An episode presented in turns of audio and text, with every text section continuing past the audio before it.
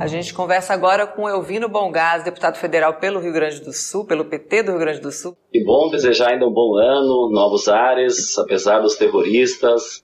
Exato. Nós vamos. estar conosco esse jogo. Imagina eles no governo, né? Seria um absurdo, exatamente, né? Exatamente, exatamente. Imagina o dano que não ia ser.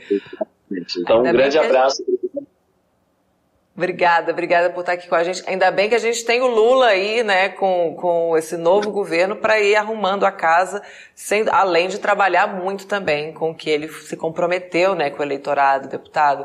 E falando aí, apesar dos terroristas, né, depois daquelas cenas bárbaras de destruição ali nos palácios da República, o povo só aguarda justiça e reparação, né? Isso a gente ainda nem entrou aí na, na questão, né, do, do, da vingança. Ninguém quer isso. As pessoas só querem que os, que os os responsáveis sejam punidos e que paguem o prejuízo, né? Que isso não fique para o povo brasileiro pagar. Mas tem esse projeto de lei aí de número 2858 do ano passado, que é de autoria do deputado federal Major Vitor Hugo, que é ex-líder, inclusive, do governo Bolsonaro, que concede anistia a todos que tenham participado de manifestações em qualquer lugar do território nacional do dia 30 de outubro de, 20, de 2022 até o dia em que a essa lei entrar em vigor. A intenção fica muito clara aqui, né? É, perdoar crimes que já haviam sido cometidos por bolsonaristas ali na época que eles bloquearam rodovias, criaram aquela confusão danada, e também ao que viria a acontecer no futuro. E aí fica muito, como a gente sabe que eles não têm bola de cristal, né, deputado? Fica muito claro aí que foi premeditado e mostra aí que os cúmplices do Bolsonaro sabiam que outros atentados contra a democracia ainda estavam por vir, né? Fica muito claro que esse plano aí está sendo arquitetado há muito tempo, o roteiro, né? Fica muito evidente para gente. E vem dos líderes do eh, Amanda, o que é importante, vem dos líderes do Bolsonaro. O que, que um líder faz? O líder expressa a vontade do seu de quem ele está liderando, né? Do liderado. Então, na verdade, dá para chegar a uma conclusão de que está vindo por parte do presidente Bolsonaro. E é muito louco isso, porque ou é o líder do governo fazendo um projeto para anistiar esses crimes, para as pessoas não pagarem a conta, ou é o ex-ministro do Bolsonaro, que virou secretário de segurança do Distrito Federal libanês, é, não só não atuando, como auxiliando para a quebradeira, para o atentado, na verdade, que aconteceu nos últimos dias, porque teve atentados, teve as ondas de terror, vamos dizer assim, né? teve o vandalismo, teve agressões às pessoas, teve agressões ao patrimônio e teve agressões à democracia. Então, esse projeto aqui é do líder, foi o líder do governo, o Major Vitor Hugo, foi o líder do Bolsonaro quando ele apresentou esse projeto de anistia. Então, o ministro Anderson era o ministro do Bolsonaro. Então, é bom que a gente diga isso para mostrar que havia uma orquestração a partir do governo para cometer crimes. E esses crimes é para ser anistiados, mas não tem chance nenhuma. Claro que o Congresso é super conservador, o Congresso eleito, o mesmo povo que elegeu o Lula, elegeu esse Congresso conservador. Por isso que nós precisamos debater isso. E a sociedade, o Lula fez correto, acertadamente a política de ser ofensivo, de não permitir o GLO. Porque se ele tivesse eh, eh, permitido que tivesse a garantia da lei e da ordem sob a chancela de militares, nós não estaríamos hoje apurando o que está sob comando civil. E aí eu quero parabenizar tanto o Lula por essa firmeza, como o ministro Dino, que está sob o comando civil fazendo essa intervenção e o capel que é o nosso interventor para que pudesse, para que todas as agressões sejam apuradas e tem muitas ainda a serem apuradas. E mais do que a gente criar então este ambiente de eh, consciência social e manifestação das entidades, e por isso é importante, Amanda, que esse debate sobre esse projeto de anistia seja debatido, para que todos rechacem, neguem essa ação que também é criminosa. porque ela também faz um atentado e estimula, porque a pior é, é, situação para cometer esses crimes é o sentimento da impunidade. Então, se você pode fazer, você está impune, ninguém vai fazer nada, vai ser anistiado, então pode continuar fazendo atos de terror. Você vai ser anistiado e não vai acontecer nada. Não! Tem que ter regra, e regra existe e a regra tem que ser respeitada. Então, na verdade, nós precisamos derrubar essa iniciativa, essa não pode vingar. E além, e muito importante, você falou isso, mas eu queria sublinhar, Amanda, além de não ter a anistia, ou seja, das pessoas não serem responsabilizadas, nós precisamos levar ao pé da letra toda a apuração e a reposição dos bens destruídos. A democracia foi destruída, esse é o projeto principal. Mas o tema de todas as destruições foram milhões de reais que foram destruídos, os gastos que foram tanto no Supremo como na Câmara, como no, né, no Palácio, né, no Executivo, elas têm que ser pagas por alguém. E aí eu achei muito certo as ações fortes que o, o Dino e a Justiça também, há que se dizer aqui, que o Supremo Tribunal Federal, principalmente né, o ministro Alexandre de Moraes, ele está agindo corretamente, que é identificar não só as pessoas que cometeram os crimes, que fizeram o vandalismo, que fizeram o terror, mas os patrocinadores.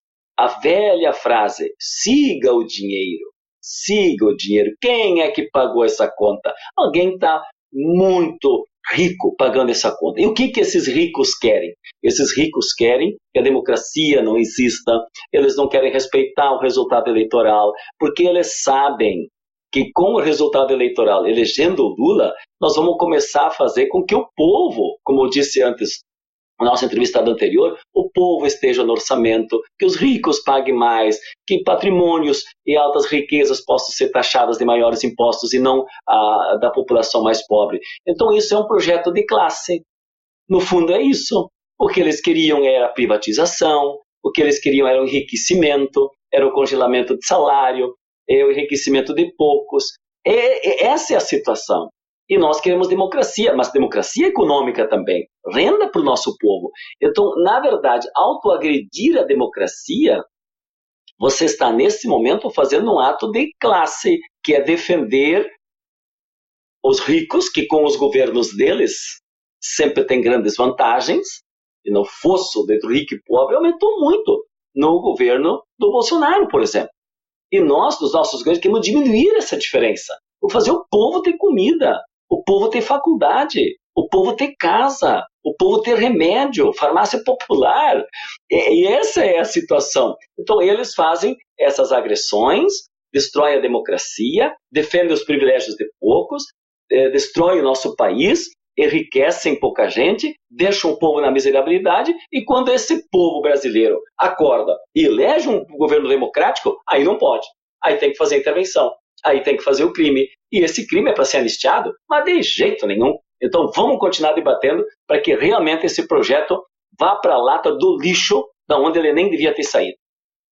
Ponto interessante também, deputado, é que nas pesquisas que foram feitas na sequência aí, né, da, dos ataques, a grande maioria das pessoas foi contra esse tipo de, de atitude.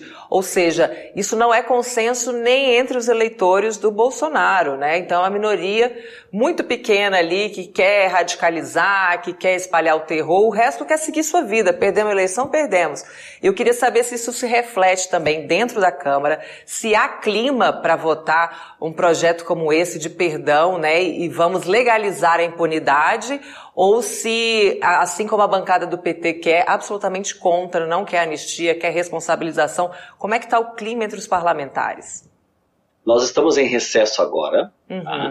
Esses projetos, é, nós vamos, a posse do novo, bom que a gente diga isso, né? A posse do executivo foi dia 1 de janeiro, a posse do novo parlamento será dia 1 de fevereiro, né? então nós temos é, mais 15 dias até retomada dos trabalhos, mas esse projeto está tramitando desde o ano passado, porque os crimes é, de agressão à democracia eles já vinham sendo feitos há muito tempo. Né? É, esse, esses movimentos, digamos assim, usando de forma indevida, inclusive, a bandeira do Brasil, que também é criminosa, né? o uso da bandeira impressionante. As bandeiras, vendo as imagens que são muito colocadas agora, das agressões, quando pegaram todos os símbolos da pátria brasileira, quando é, roubaram, inclusive, a Constituição brasileira no Supremo Tribunal Federal, escrita lá e assinada pelo Ulisses Guimarães, a Constituição Cidadã, em 1988, quando fizeram todas as quebradeiras, essas pessoas estavam com a bandeira do Brasil. Então, isso é uma hipocrisia, Amanda o uso dos símbolos nacionais, de, de, de da, da, famosas frases né, que sempre foram usadas né, pela direita, extrema-direita brasileira, que é pátria, Deus, liberdade, né, é, família. Essas palavras, elas são jogadas ao vento como se carregassem valores sérios da sociedade, que nós queremos uma pátria, e pátria só existe se tem povo, se não tem uma Amazônia meio ambiente destruído, se não tem uma poluição dos nossos ares, são símbolos da pátria brasileira que são povo, né, que é nossas riquezas, né, e o povo está incluído nisso. E eles são os maiores destruidores da pátria, rasgam a bandeira, matam continência a bandeira dos Estados Unidos e carregam a bandeira do Brasil. Mas isso é de uma hipocrisia e isso tem que ser denunciado. E todas as pessoas que fizeram a agressão, eu espero que isso sirva agora para todos aqueles que foram nos atos, que estavam nos quartéis. Aliás, que absurdo, né? Os espaços dos quartéis, sem ter tido uma ação para impedir esses laboratórios do crime. Porque os atos nos QGs, nos quartéis, eles foram laboratórios do crime. Foi lá que se planejou, isso o próprio autor é, da bomba é, terrorista que era para explodir em Brasília, e eles queriam explodir ela é, nos quartéis, depois eles é, nos aeroportos, depois eles queriam ir nas refinarias do petróleo, né, tentaram, e ao mesmo tempo estão destruindo torres de transmissão de energia. Então, na verdade, era uma agressão aos três poderes em Brasília, é uma agressão a, a, a três lugares fortes né, de movimentação e de estratégia de energia, de petróleo e de viagens, né, de, de dos, dos, aeroportos que queriam tratar. Então era algo organizado. Onde é que se organizou isso? Boa parte disso nos QGs frente aos quartéis. E ninguém fez nada sobre isso. Então isso é uma conivência também com o crime. Né? Então, na verdade, o símbolo da bandeira ele foi usado indevidamente, de forma criminosa. Então é bom que as pessoas acordem para que a gente veja quem realmente defende a pátria. Nós defendemos a pátria brasileira, por isso não queremos a privatização, por isso não queremos que o povo viva tão mal. Então aí tem uma hipocrisia. Segundo, a palavra de Deus. Né? Como usar o nome de Deus em vão? Deus é povo, Deus é vida, Deus não é morte, Deus, não, Deus é democracia, Deus é inclusão social, Deus é vida e não morte. E eles querem a morte. Né? Deus é, é, é, então a palavra Deus também foi usada de uma forma totalmente errada, né? Inclusive na Bíblia diz que nunca usa, uh, usareis a palavra de Deus em vão, né? E aquilo está sendo usado de forma é, bem errada, efetivamente. Então Deus, pátria e família. Gente, o que, que é esse exemplo de família? Outro dia até alguém ironizou, pô, criticaram o banheiro unissex. Quanto tempo falaram, falaram contra os banheiros unissex? E olha o que fizeram naquela cena horrível. Né? Nem vou citar aqui, as pessoas sabem o que, que eu estou falando. Então, que família é essa, gente? Que família! Né? Então, nós temos que exatamente falar a hipocrisia que essa gente usa em torno de palavras que são jogadas ao vento como se fossem sérias, como é o tema da liberdade. Porque quem vai na rua e pede intervenção militar, ele quer retirar a sua liberdade. Então é uma estupidez, além de ser uma hipocrisia. Né? É dizer, venha intervir, eu tiro a minha liberdade. Em nome da liberdade. Quer dizer, não faz nenhum sentido. Então, esse sentimento de querer agora passar o pano, trabalhar o tema da impunidade, é, não ter a punição e a responsabilização pelos crimes, é também um ato criminoso. Por isso, nós temos que rechaçar integralmente esse projeto que trata a anistia. E a correlação de forças no Congresso, Amanda, é ela se moverá em função da pressão social. Uhum. É importante que a gente diga isso, né? Porque se a gente for só votar por dentro, tem um grande grupo de parlamentares que acabaram sustentando essa política é, criminosa do bolsonarismo da extrema-direita, né? que não é só do Brasil, é no mundo inteiro ela existe. Ela teve com o bolsonarismo e com o Bolsonaro, assim, uma explosão, uma, uma, uma, uma, caixa de som amplificada, vamos dizer assim. Né? Ela se amplificou do ponto de vista de, de, de, conceitos da sociedade. E ela tem que ser diminuída e vai ser diminuída se a gente tiver uma pressão externa sobre o parlamento. Não podemos depender só do parlamento. E por isso que a democracia exige a participação direta da sociedade. Falando também em participação, né, deputado, outro assunto que o povo quer muito saber, quer muito discutir, é sobre o aumento do salário mínimo. Né? Esta semana, o presidente Lula, o ministro do Trabalho, Luiz Marinho, e representantes das centrais sindicais vão se reunir e anunciar a criação de uma mesa nacional para debater o valor do salário mínimo, entre outras propostas né, da categoria dos trabalhadores. Eu queria que o senhor comentasse essa retomada de diálogo, que já é muito positiva, depois desses quatro anos aí sem reajuste real né, do salário mínimo. Não, vai ser muito importante. Essa reunião vai acontecer amanhã, um grupo de trabalho, é, um grupo de trabalho será anunciado amanhã, um grupo de trabalho com a presença do Lula, né, nosso ministro Marinho, das centrais sindicais, para exatamente instituir um grupo de trabalho pela valorização real do salário mínimo.